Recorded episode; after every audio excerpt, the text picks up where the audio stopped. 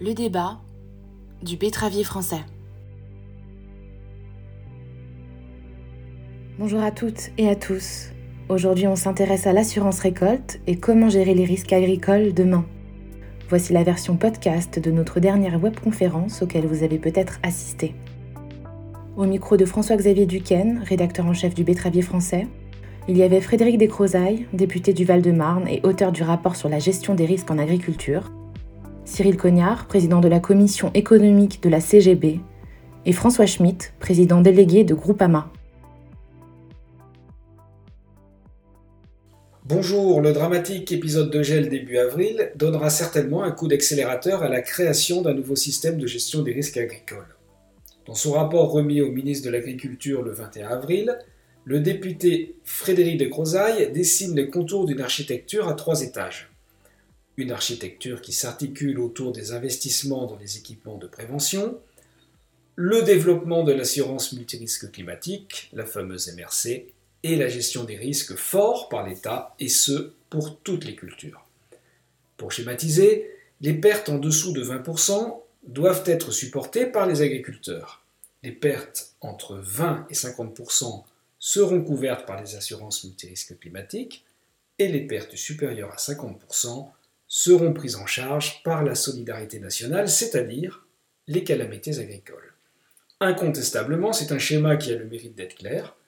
Il reste maintenant des curseurs à trouver, et c'est au Varennes de l'eau que reviendront les arbitrages. Alors Frédéric de Crozaille, en quoi ce que vous proposez marque-t-il un tournant dans la politique de gestion des risques en France?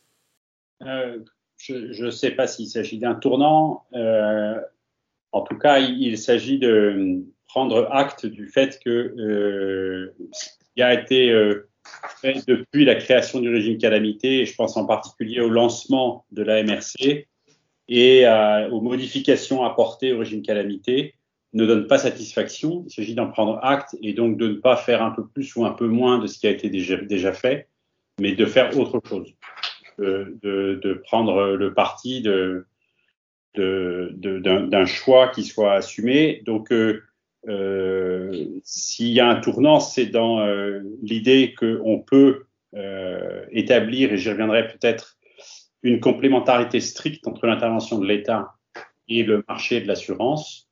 Je considère que le possible recouvrement des deux n'est pas sain.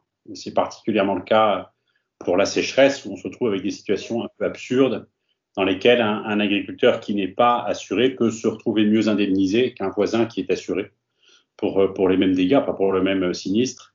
Euh, donc il s'agit de prendre ce parti d'une complémentarité stricte. Et puis il y a deux points qui marquent pour le coup un tournant, mais là c'est pas tellement mon rapport, c'est euh, c'est un peu l'actualité et puis euh, une prise de conscience collective. D'une part la proposition de Groupama d'un pool euh, professionnel, donc qu'effectivement j'ai reprise dans mon rapport, mais qui marque pour le coup un tournant dans dans le rôle que joue Groupama et dans la façon dont euh, les agriculteurs pensent, euh, euh enfin, on, on, construisent leur rapport par rapport à ce, à ce métier qu'est l'assurance. Enfin, c'est quelque, quelque chose d'historique là-dedans. Cyril Cognard, en tant qu'agriculteur, comment avez-vous reçu le rapport des Crozailles?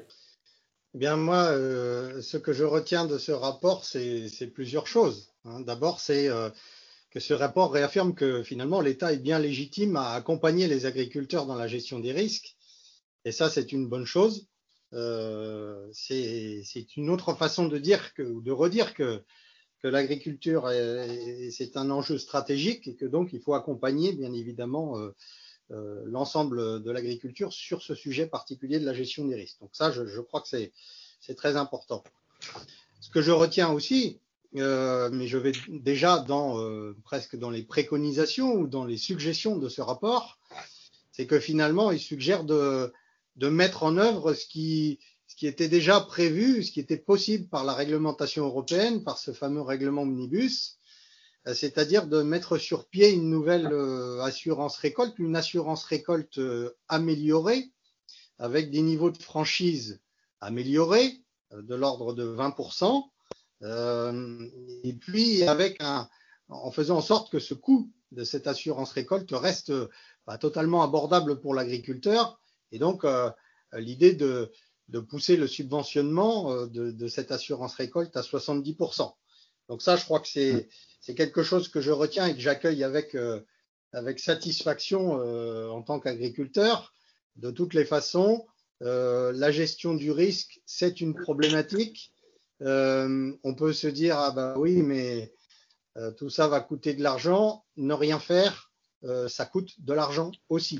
Hein, et on le voit bien, mhm. quand le gouvernement propose en urgence un milliard pour le gel, quand nous, dans notre secteur betteravier l'année dernière, même si la cause n'est pas un aléa climatique, euh, c'est plutôt un aléa sanitaire, mais produit quand même par des effets climatiques totalement euh, euh, inattendus et des chaleurs qui amènent des pucerons très tôt dans la campagne, eh bien tout ça, ça coûte de l'argent, hein, près de 600 millions d'euros. Donc voilà, ne rien faire coûterait aussi beaucoup d'argent. Monsieur Schmitt, vous, en tant qu'assureur, euh, comment vous avez reçu ce rapport et peut-être déjà où sont, euh, d'après vous, les blocages actuels et, ce qui ne va pas aujourd'hui? La vraie qualité de ce rapport, et je tiens à féliciter le, député d'Escrozaille, c'est qu'il propose un cadre. Une, souvent, euh, il y, a, y, a, des champs des possibles, et là, on a vraiment une ligne tracée très claire, très simple, où chacun, et je rejoins Cyril, joue son rôle.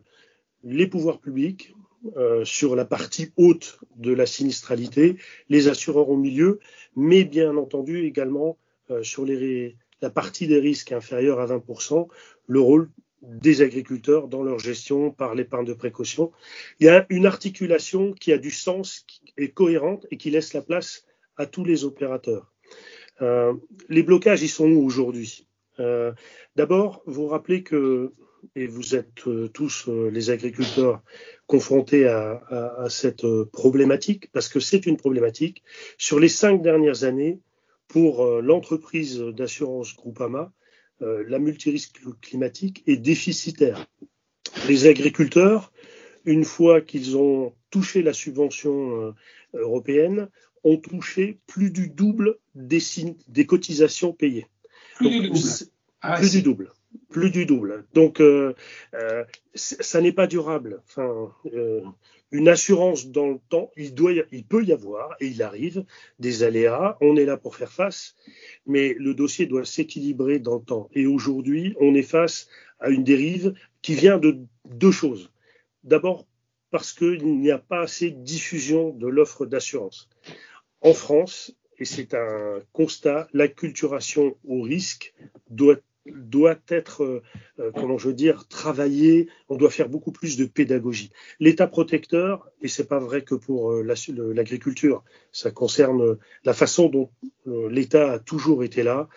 C'est une très bonne chose. On va pas le critiquer, mais on a besoin de se prendre en main beaucoup plus qu'aujourd'hui.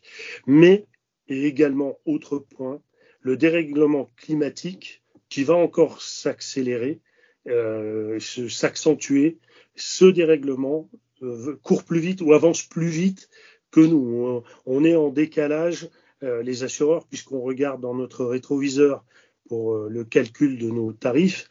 Et on n'imaginait pas avoir une aussi mauvaise année en 2020. 2016, c'est un risque quasiment bicentenaire dans nos statistiques. Et on n'imaginait pas qu'en 2020, on ait des résultats aussi dégradés avec de la sécheresse, avec de l'excès d'eau, avec quand, sur une même campagne, on peut avoir, je ne veux pas dire tous les aléas, mais des aléas même très contradictoires. Euh, la preuve, euh, on a eu du gel cette année. Du gel début avril, c'est pas extraordinaire.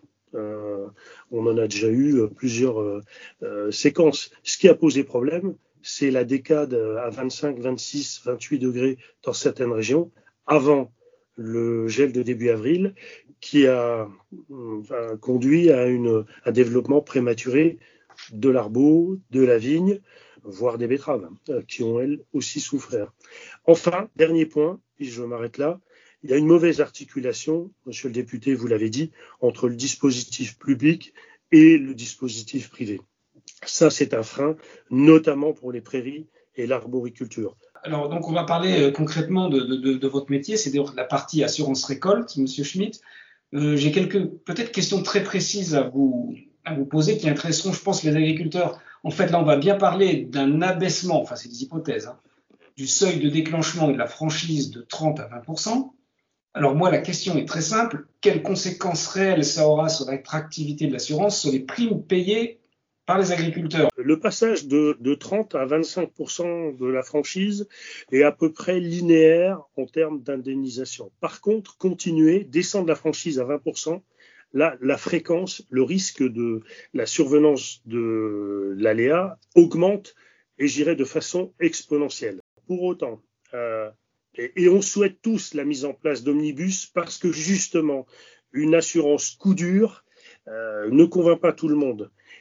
Dans le dispositif omnibus, il y a une augmentation de la franchise, de la subvention de 65 à 70, mais elle serait prise en compte y compris jusqu'à 20% de franchise, ce qui n'est pas le cas aujourd'hui pour le passage de, euh, de, de, de, 30 à 25. Et donc, euh, net pour l'agriculteur, euh, pour une protection qui n'aura pas de comparaison possible, puisqu'il y a une meilleure protection, le coût ne sera pas, euh, comment je dire, doublé ou il n'y aura pas d'évolution très importante ou de dérive de tarifs très importante avec une meilleure protection.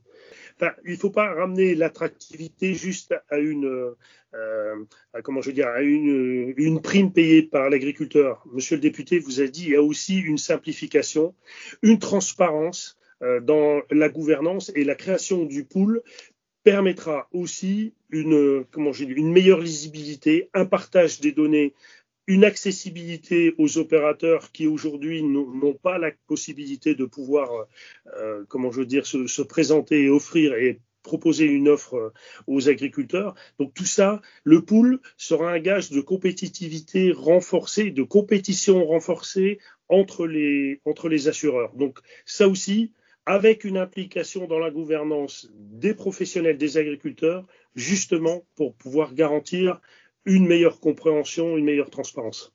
Autrement dit, vous vous réjouissez de l'arrivée de concurrents, en tout cas sur ce marché. je, me, mon président utilise euh, une image, une métaphore que je m'abstiendrai de présenter là ce soir, mais il est clair que euh, sur ce dossier-là, on a besoin d'être tous ensemble, les pouvoirs publics, la profession, la profession, les agriculteurs, mais également euh, tous les assureurs qui le souhaitent. Cyril Cognard, donc si j'écoute bien, on aura un, meilleur service pour le même prix. Euh, c'est comme ça que vous, faites la lecture de, cette, de cette réforme ou, et, quelles sont les conditions pour que l'assurance récolte soit attractive pour vous? Alors, si on fixe tout de suite l'objectif d'avoir un meilleur service au meilleur prix, je suis d'accord. Hein, ça, je, pense que les interlocuteurs le, comprendront. Euh, ben je, le constat que l'on fait, François Schmitt l'a fait euh, tout à l'heure dans son propos introductif, c'est que la fréquence des aléas climatiques, elle augmente, ils sont de plus en plus fréquents et ils sont de plus en plus intenses. Donc, on serait à côté euh, de l'histoire si on voulait proposer un dispositif euh, qui ne réponde pas justement à cette situation particulière. Donc, bien évidemment que pour que l'assurance récolte soit attractive, euh, bah, il faut qu'elle apporte de, la sécurité, de la résilience euh, aux exploitants qui vont la souscrire. Vous savez, moi, je, pense que dans une première approche, peut-être qu'il ne faut pas avoir tout de suite euh, le calcul financier en regardant ce qu'on va payer par rapport à ce qu'on va recevoir, et peut-être se dire qu'une assurance, ça a vocation à apporter de la résilience, de la sécurité de l'exploitation, de faire en sorte que l'exploitation soit encore là demain avec tous les aléas climatiques qu'on connaît.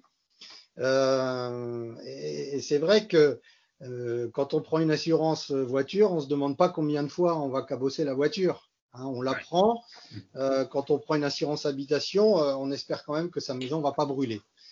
Mais ceci étant dit, donc j'affirme aussi que, notamment vis-à-vis des partenaires financiers, hein, aujourd'hui, je pense que cette question d'assurance, elle est importante. Hein. Quand vous avez un banquier qui vous prête de l'argent, euh, bah, si, si vous lui montrez que vous avez pris conscience de, ce, de, la gestion des risques et que vous avez souscrit un contrat d'assurance, peut-être va-t-il vous regarder avec un peu plus de, de, sérénité.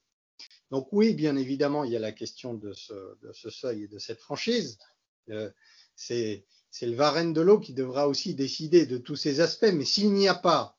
L'application stricte d'Omnibus avec un seuil euh, et une franchise à 20%, eh bien, je pense qu'on passera euh, euh, un petit peu à côté de l'objectif.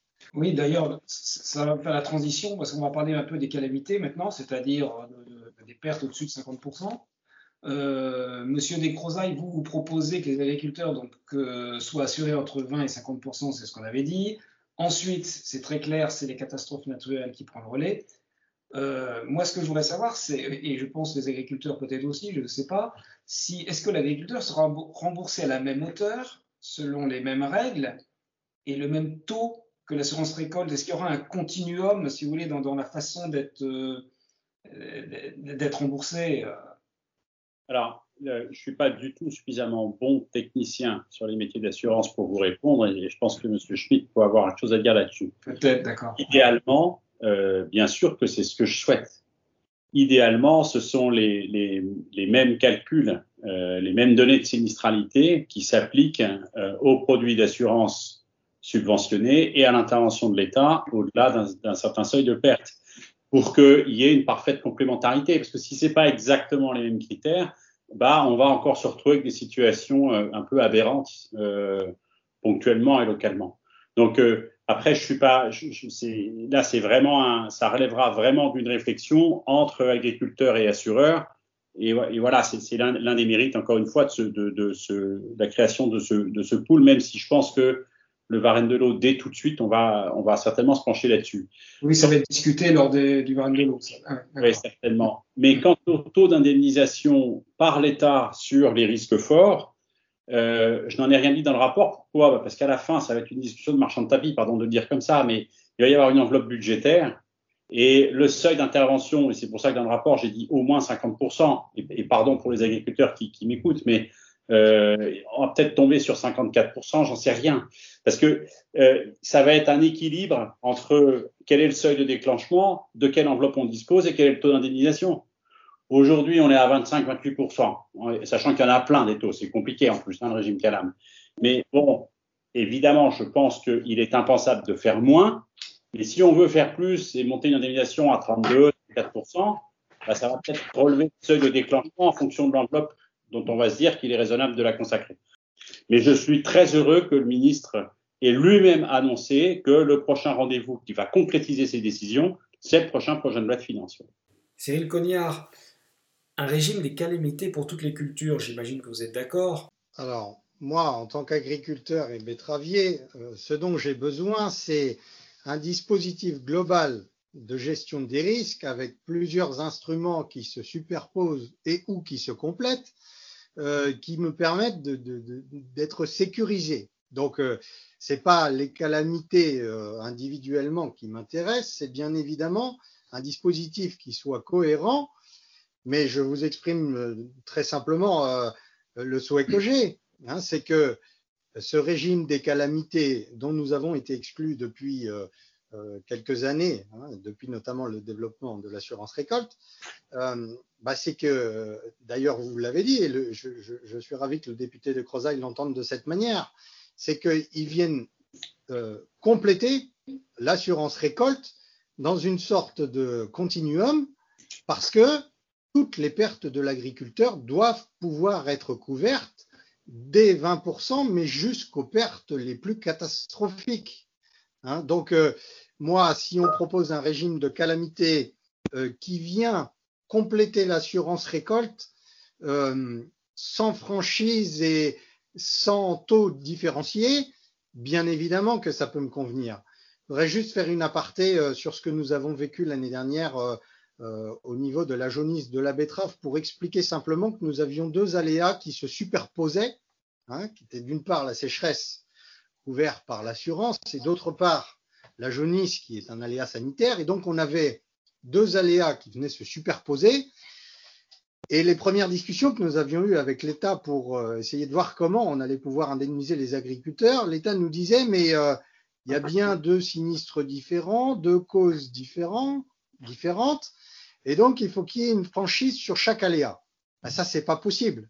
Hein, si on arrive à ce genre de dispositif avec euh, euh une franchise pour l'assurance récolte, puis une franchise pour les calamités, puis un taux qui sera un taux très insatisfaisant, eh bien alors, je vais à nouveau me retrouver dans un très gros risque euh, dans la tranche euh, au-delà de 50%.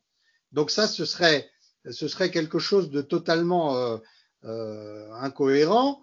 Il faut qu'on arrive à avoir une vraie vision globale et un dispositif euh, très cohérent sur la gestion des risques. Il ne faut pas qu'on prenne le risque dans cette réforme de ne rien gérer du tout. Je le dirais comme ça. Hein. Mmh. voilà. Moi, je pense que on a besoin d'être aussi efficace sur la tranche 20 à 50% de pertes que sur la tranche au-delà de 50%. Et cette idée de continuum et de cohérence dans les taux d'indemnisation, je pense que c'est une donnée extrêmement importante. Et en résumé, il ne faudrait pas qu'on nous reprenne avec la main gauche sur les calamités, ce qu'on nous avait généreusement donné de la main droite sur l'assurance récolte euh, via euh, euh, un subventionnement un peu augmenté et une franchise et un déclenchement amélioré. je crois que au bout du compte, ce qui est important pour l'agriculteur, c'est que dans toute cette tranche qui va de 0 euh, jusqu'à 20%, euh, enfin 80%, eh bien tout ça soit couvert de manière cohérente. Encore une fois, l'enjeu, c'est la résilience des exploitations, c'est le maintien des productions, hein, parce que quand on supprime des productions, on peut supprimer des usines, c'est le cas dans notre filière, et donc il y a vraiment des enjeux forts, et le député des Crozailles l'a parfaitement rappelé, on parle de notre alimentation. Là, c'est le barème de l'eau qui, quand même, qui va remettre, euh, qui va mettre en place ce nouveau système. Hein, et vous, vous êtes bien placé, Monsieur Descrozailles. Je crois que vous avez deux ou trois scénarios sur la table. Est-ce que vous pourriez nous dire lesquels? Il y a essentiellement deux scénarios sur la table. Bercy avait commencé à travailler euh, sur euh, pas mal de scénarios. Ils avaient commencé à, réfléchir, à, chiffrer ce que représenterait une assurance obligatoire, ce que représenterait une assurance publique, avec un régime CALAM qui couvrirait de manière verticale par filière, en croisant risque filière absolument tous les risques. Et puis bon, les deux scénarios qui restent, c'est un petit peu celui qui est dans mon rapport dont on parle depuis tout à l'heure, et celui du modèle espagnol, où, mais là pour le coup intégralement, où vous avez l'État qui intervient avec assureurs et professions agricoles pour définir le produit jusque dans sa tarification, son taux d'indemnité, etc. Bon, donc euh, euh, voilà un petit peu ce qui est encore sur la table, mais le groupe de travail qu'Hervé Lejeune et moi allons euh, piloter d'ici mi-juillet va remettre une recommandation. Ça va pas être un plan A, un plan B, et puis Monsieur le Premier ministre, vous prenez vos responsabilités. On va faire une reco. Hein, ça va être dans un sens. Monsieur Schmitt, vous souhaitez y participer ou vous y participez peut-être déjà ou... Il est clair que oui, oui, oui. Enfin, ne serait-ce que, comme vient le dire le, député, enfin, il faut que chacun trouve sa place pour un dispositif qui permette euh, une bonne articulation et pour ça expliquer quelles sont nos contraintes et comment on veut contribuer à cette meilleure protection pour les agriculteurs. Donc oui, nous participons. Et Cyril, euh, vous, euh, vos, points de vigilance sur... Alors, bien évidemment, je souhaite participer au titre de notre filière à ce Varenne de l'eau, particulièrement donc à ce groupe que vous animerez sur la thématique de la gestion agricole de crise. Euh, bah, les points de vigilance, je, les ai déjà cités dans tout ce que j'ai pu dire jusqu'à aujourd'hui. C'est-à-dire que moi, je souhaite qu'on aboutisse à la mise en place de ce que prévoit Omnibus dans des conditions financières qui seront euh, tout à fait acceptables pour les agriculteurs. Voilà, ça, je l'ai déjà dit. Mais je pense qu'il faut aller plus loin. Hein, il faut aller plus loin. Euh, vous l'avez d'ailleurs souligné dans votre rapport euh, monsieur le député, la question des, moyennes olympiques et de la dégradation tendancielle des potentiels de production. Voilà, ça c'est une question. Alors, bien évidemment, euh, la réglementation européenne impose un certain nombre de choses euh, euh, en la matière, mais je pense qu'on ne pourra pas faire l'économie d'un débat sur le point de référence hein, pour mettre en application justement ce seuil de déclenchement et cette franchise. Nous, nous l'avons vécu l'année dernière, au moment de la mise en place du dispositif d'indemnisation jaunie, si on avait gardé la moyenne olympique, eh bien, on aurait abandonné des producteurs, des producteurs auraient abandonné la production et on aurait fermé des usines, c'est clair, parce que il y a des, y a des, la moyenne olympique ne correspond plus, étant donné la fréquence des sinistres, ne correspond plus à une bonne, un bon point de référence qui représente malgré tout le potentiel de production. Donc je pense que ce débat-là, euh, il faudrait l'avoir. Le deuxième point de vigilance, je l'ai déjà exprimé, c'est que je souscris à l'idée d'une articulation entre l'assurance récolte et un relais finalement par le régime des calamités, mais à la condition euh, qu'il y ait un continuum qui fasse qu'il n'y ait pas de, mise en risque sur une tranche de risque élevée. Voilà, que, dans la tranche de grosses pertes, l'agriculteur ne se soit pas dans une situation qui pourrait rendre euh, euh, la pérennité de l'entreprise caduque. Voilà, vraiment, c'est très important.